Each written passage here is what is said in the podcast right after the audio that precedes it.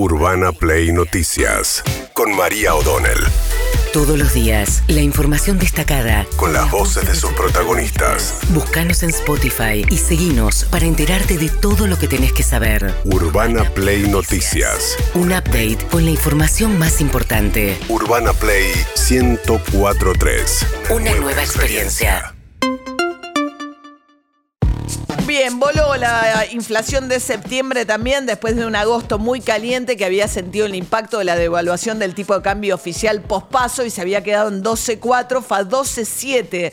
La inflación de septiembre anualizada ya está casi en 140% anual, 138. Gran salto de alimentos, lo cual es la peor de las noticias posibles porque es lo que más impacta además sobre los sectores populares que gastan gran parte de sus ingresos en alimentos y todo esto además vino muy golpeado por eh, el hecho de que eh, octubre, eh, con el recalentamiento del dólar blue tipo cambio, vamos a ver qué pasa en octubre.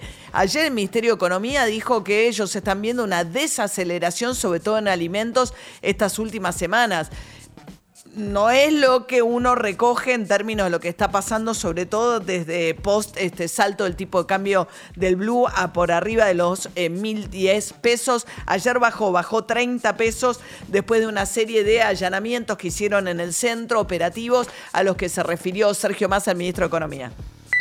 Anoche dije algo, prefiero perder la elección, pero mandar presos a los que juegan con el ahorro de los argentinos.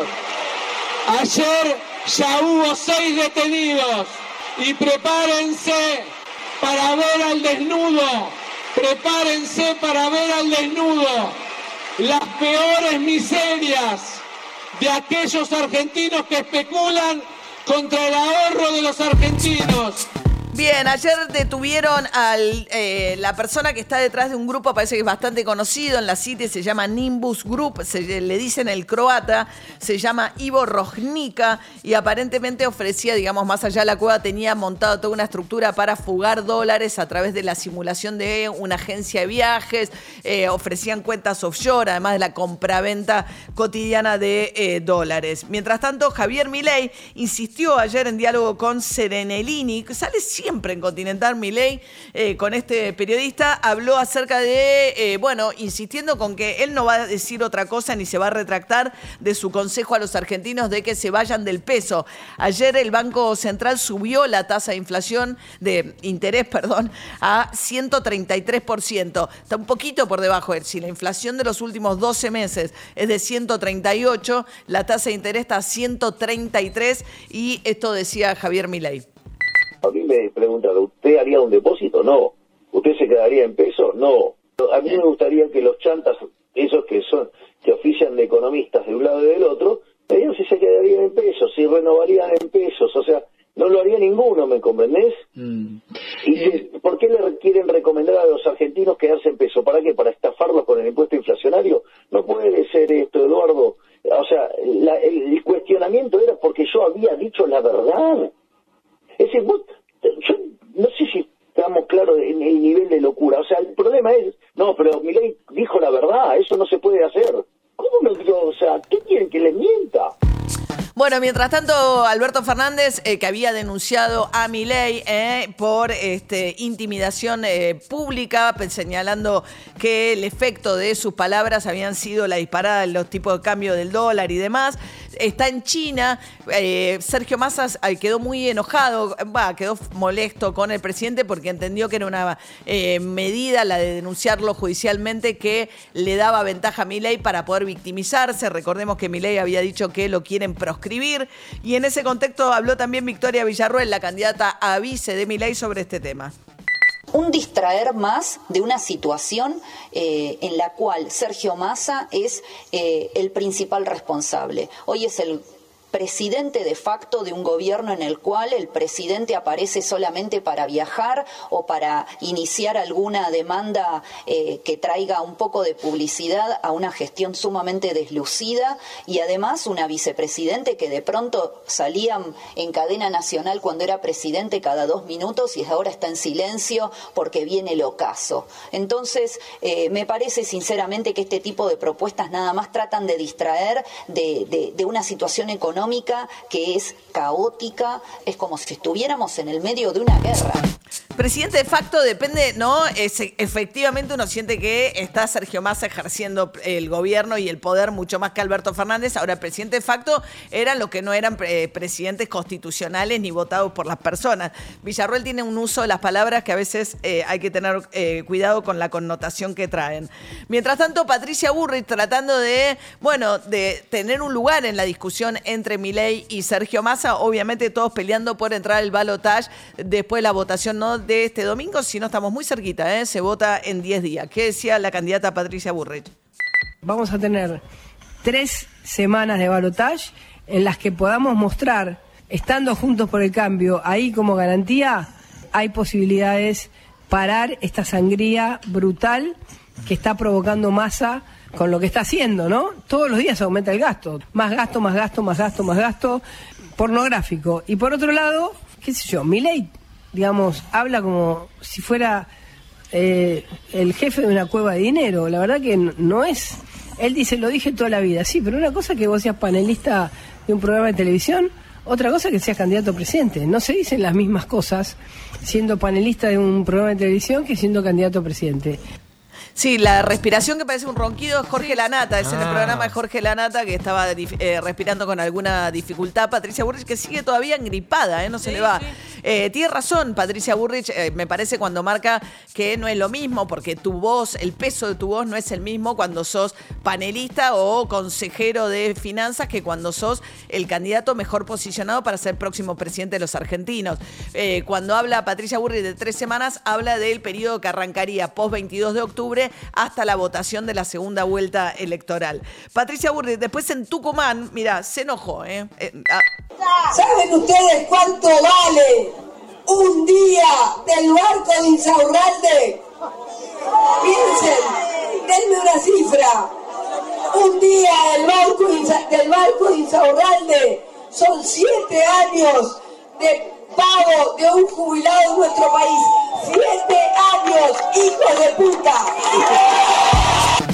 Bueno, eh, Patricia Burri, el barco no es de Insaurralde, es el barco que en todo caso nos alquiló Martín Insaurralde, el ex intendente de Lomas, ex jefe de gabinete, ahora encerrado en un country, eh, a la espera de la investigación judicial en la que está denunciado por enriquecimiento ilícito y lavado de dinero, exhibiendo obviamente un modo de vida totalmente injustificable en función de eh, sus ingresos. Hablando de eso, la legislatura que preside Federico Otermin, que es la mano derecha de Insaurralde y el candidato en Lomas de Zamora, avanza la causa de la investigación de chocolate. Finalmente el puntero del PJ, el que encontraron con las tarjetas de débito en el cajero automático, esa causa se había frenado, alegando que el procedimiento se hizo sin una orden judicial Ahora un tribunal superior autorizó a que la fiscal siga adelante, con lo cual se va a investigar a Chocolate y le van a abrir también el teléfono celular.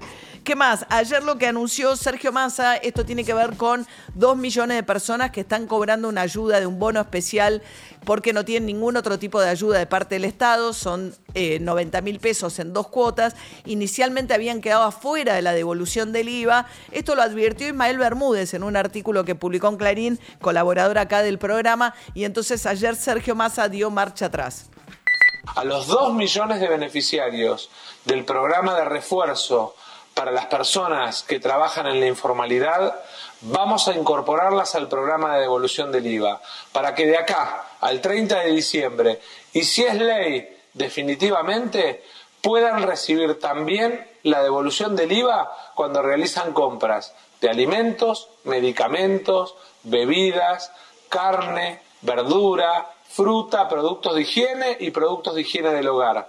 Queremos que el esfuerzo que estás haciendo venga acompañado de un esfuerzo del Estado para que entre todos superemos el golpe al bolsillo que representa la inflación, producto de la devaluación que el FMI le impuso a la Argentina. Se desentiende la devaluación que la decisión que él tomó post paso, diciendo que se la impuso. Es cierto que era un requisito, venía exigiendo el Fondo Monetario, pero bueno, al tomarlo como una medida aislada, lo único que provocó esa devaluación fue eh, colocar la inflación un escalón más arriba. Mientras tanto, Patricia Burrich ayer anunció que va a cerrar la campaña en Loma de Zamora, como símbolo de la corrupción para, eh, por el tema del caso de Insaurralde.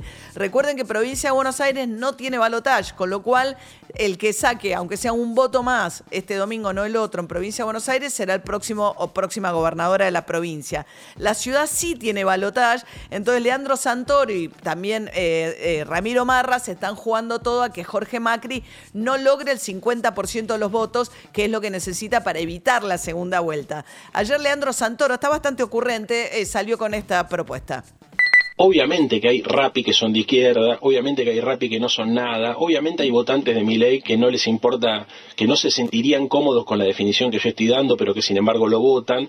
De hecho, creo que hay gente que va a votar a Marra en, en esta posibilidad y en la que viene me va a votar a mí porque le va a pesar más el criterio cambio-continuidad. Hay mucha gente que quiere cambiar. Cagate de risa con lo que te voy a decir, yo comparto voto con mi ley, lo tengo estudiado en los cuales y esto hay gente, no mucho, pero hay gente que dice a mí me gusta Santoro y me gusta Milei. ¿Por qué pasa esto? Y porque parecen diferentes, por motivos distintos. Bueno, los cuales son las encuestas cualitativas y no cuantitativas, es decir, no a quién vas a votar, sino por qué, cuando indagan más en las razones del voto. Eso decía Santoro. Que está con un toro para la ciudad, ¿no? Se disfraza de toro. sí, sí, sí. No es él que se disfraza, aclaremos que no es Santoro vestido de toro.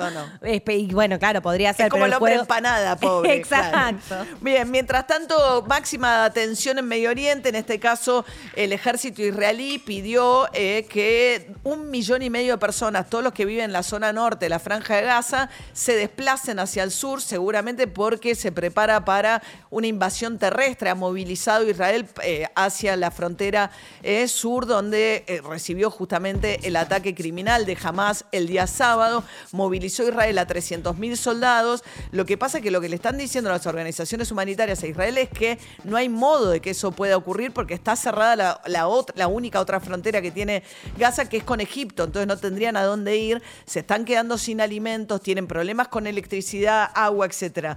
Eh, Estefan Dujarric es portavoz de Naciones Unidas y hacía la siguiente advertencia. Increase humanitarian uh, access. We're, not there. Uh, now. I don't want to get ahead Estamos tratando de mejorar el acceso de la ayuda humanitaria a Gaza. What can be agreed or what will be agreed. No quiero uh, adelantarme a eh, ver qué es lo que podemos acordar. Focus right Nuestro now foco is en este momento. Much, much needed supplies into Gaza as Nuestro foco está puesto en tratar de llevar lo antes posible los, este, los alimentos y medicamentos, todo lo que se necesita de manera urgente en Gaza. As possible. People need to be able to, uh, people anywhere need to be able to move to find la gente necesita trasladarse, moverse para encontrar seguridad y quedar a salvo. Bien, el pedido entonces de Israel a las Naciones Unidas es que evacúe a un millón de civiles de Gaza en menos de 24 horas. Urbana Play. Noticias.